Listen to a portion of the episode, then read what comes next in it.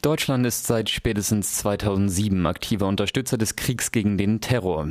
Darüber sprach gestern der Schriftsteller und Journalist Christian Fuchs in einem Vortrag in der Uni Freiburg. Im US-amerikanischen Krieg gegen den Terror ist Deutschland durch die Genehmigung mehrerer US-Stützpunkte auf deutschem Boden involviert. Die moderne Kriegsführung, die darin zu tragen kommt, baut auf bewaffnete Drohnen, die hauptsächlich in Ostafrika und dem Nahen Osten eingesetzt werden.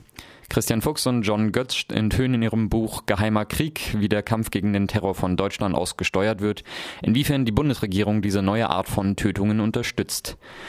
Zuerst hören wir dazu ein, eine Darstellung des Inhalts des Buches von Christian Fuchs. In dem Buch ähm, haben wir noch viel mehr beschrieben, also wir schreiben auch für den Secret Service auch in deutschen äh, Flughäfen ähm, Verdächtige festnimmt, ähm, also amerikanische Beamte auf deutschem Gelände.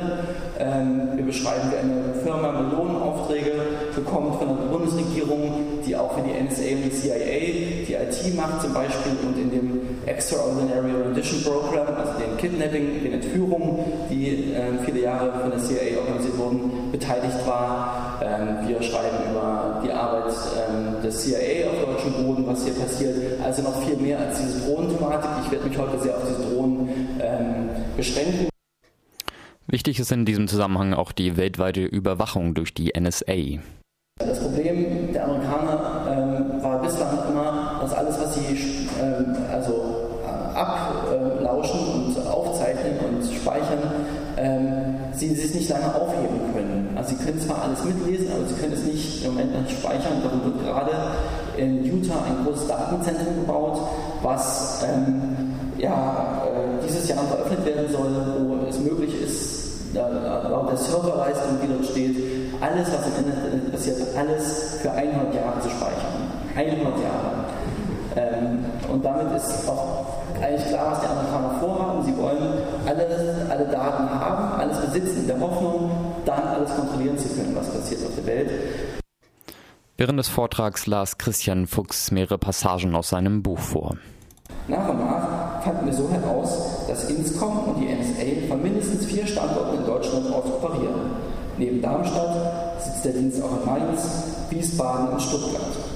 Die meisten Einheiten sind militärische Brigaden. Nur in Stuttgart ist das offizielle europäische NSA-Vertretungsbüro stationiert. Auf einer Datenbankliste mit Militärgebäuden in Hessen erfuhren wir, dass der deutsche Inscom Hauptsitz heute in Wiesbaden befindet. Auf dem Wiesbaden Army Airfield in der Clay-Kaserne im Gebäude 1024. Hier ist das Headquarter der 66. Militärischen Geheimdienstbrigade stationiert.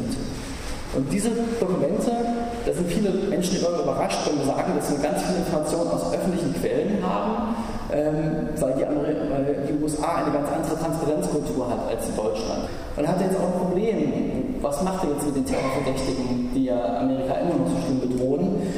Und darum ist man seit 2007 nach der Phase der Verschleppung in eine Phase der Hinrichtung übergegangen. Also dass man gar nicht mehr diese Menschen festnimmt und sie gleich hinrichtet aus der Luft, am Anfang durch Angriffe durch, durch Angriffshubschrauber und Raketen, die von Booten aus äh, abgeschossen wurden und seit 2010, 2011 vermehrt durch Drohnen. Also so alt ist dieser Krieg ja noch gar nicht. Und ähm, genau, und in dieser Phase 2007, als das Afrikom eben in Deutschland stationiert wurde, begann auch quasi der Umschwung von Entführung hin zu ähm, Hinrichtungen. Und alle Hinrichtungen, alle Drohnenangriffe, die in ähm, Afrika passieren, werden von Afrika und Stuttgart aus befehligt.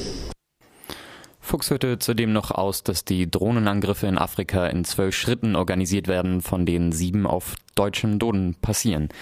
In einem weiteren Ausschnitt aus seinem Buch berichtet er von einem Drohnenangriffsbeispiel.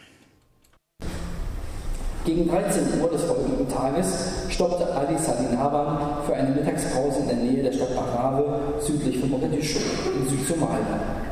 Außer ein paar einfachen weißen Steinhäusern und Sandboden gab es hier nichts.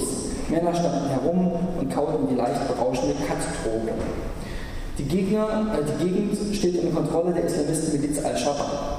Naban beendete seine Mahlzeit und bestieg wieder eines Autos seiner Karawane, zu der auch zwei Lastwagen gehörten. Er wusste nicht, dass er dabei beobachtet wurde vom amerikanischen Militärs, die in Deutschland saßen. Analysten und Soldaten in einer Flugleitzentrale auf der Airbase im rheinland-pfälzischen Rammstein schauten ihm auf ihren riesigen Bildschirmen in Echtzeit zu.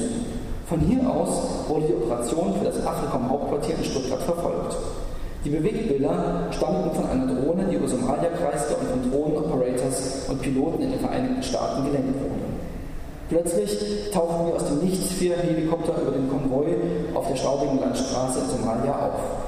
Mindestens einer der Angriffshubschrauber feuerte Raketen von der Seite auf die Fahrzeuge ab. Als erstes zerstörte ein sogenannter Little Bird die beiden Lastwagen. Raketensplitter schlugen in die Autos ein. Fast alle Insassen des Konvois wurden durch Scharfschützen in ihren Fahrzeugen getötet. US-Soldaten flogen die kleinen Vögel. Nachdem diese ihren Teil getan hatten, landete ein Black Hawk-Hubschrauber auf der Straße, aus dem Soldaten der Elitetruppe Navy Seals heraussprangen. Sie holten sich die Leiche Nabans und nahmen Gewebeproben der anderen Getöteten für eine DNA-Analyse, berichteten später Augenzeugen. Nach wenigen Minuten war die gesamte Aktion vorbei, nur die Wracks der Autos blieben rauchend zurück. Aber die Operation Himmlisches Gleichgewicht war damit noch nicht beendet. Zum Schluss des Einsatzes versenkten die Soldaten die toten Körper ihrer Feinde im Meer. Zum Schluss gab Fuchs noch die Einschätzung eines Ex-Leutnants über moderne Kriegsführung wieder. Es herrsche ein großes Missverständnis darüber, wie moderner Krieg funktioniert, sagt Scholz. Die meisten Menschen glauben noch immer, dass der Krieg in Schützengräben und von Piloten geführt wird. Die Krieger, der den Kampf führt, der sitzt in Rammstein. Das sind nicht mehr die Piloten in den Kampfflugzeugen wie früher. Der Krieger heute, das sind die Leute, die planen, denken und zuschlagen. Die Entscheidung über Leben oder Tod beim Angriff trifft heutzutage nicht mehr der Drohnenpilot. In Rammstein sitzen Leute, die minutiös und in Echtzeit überwachen, wer gerade wo fliegt und wer wo schießt und welche Bilder kommen. Rammstein ist die Operationszentrale. Im Krieg gegen den Terror gibt es keine Schlachtfelder mehr, auf denen sich Heere gegenüberstehen. Der Krieg hat sich seit den Tagen von Manfred von Richthofen grundlegend verändert. Und der Drohnenpilot in einem Raum irgendwo in der amerikanischen Wüste, der am Ende mit einem Knopfdruck seines Joysticks die Rakete abschießt, ist nur das letzte Glied in einer langen Kette. Aber die Entscheidungen, unter anderem für Einsätze in Afrika, werden im EOC in Deutschland gefällt. Eine Aussage von Luftwaffenoberstleutnant Scholz blieb uns im Gedächtnis. Das Schwert heute sind die Drohnen, aber das Schwert ist dumm. In Rammstein sind diejenigen, die denken,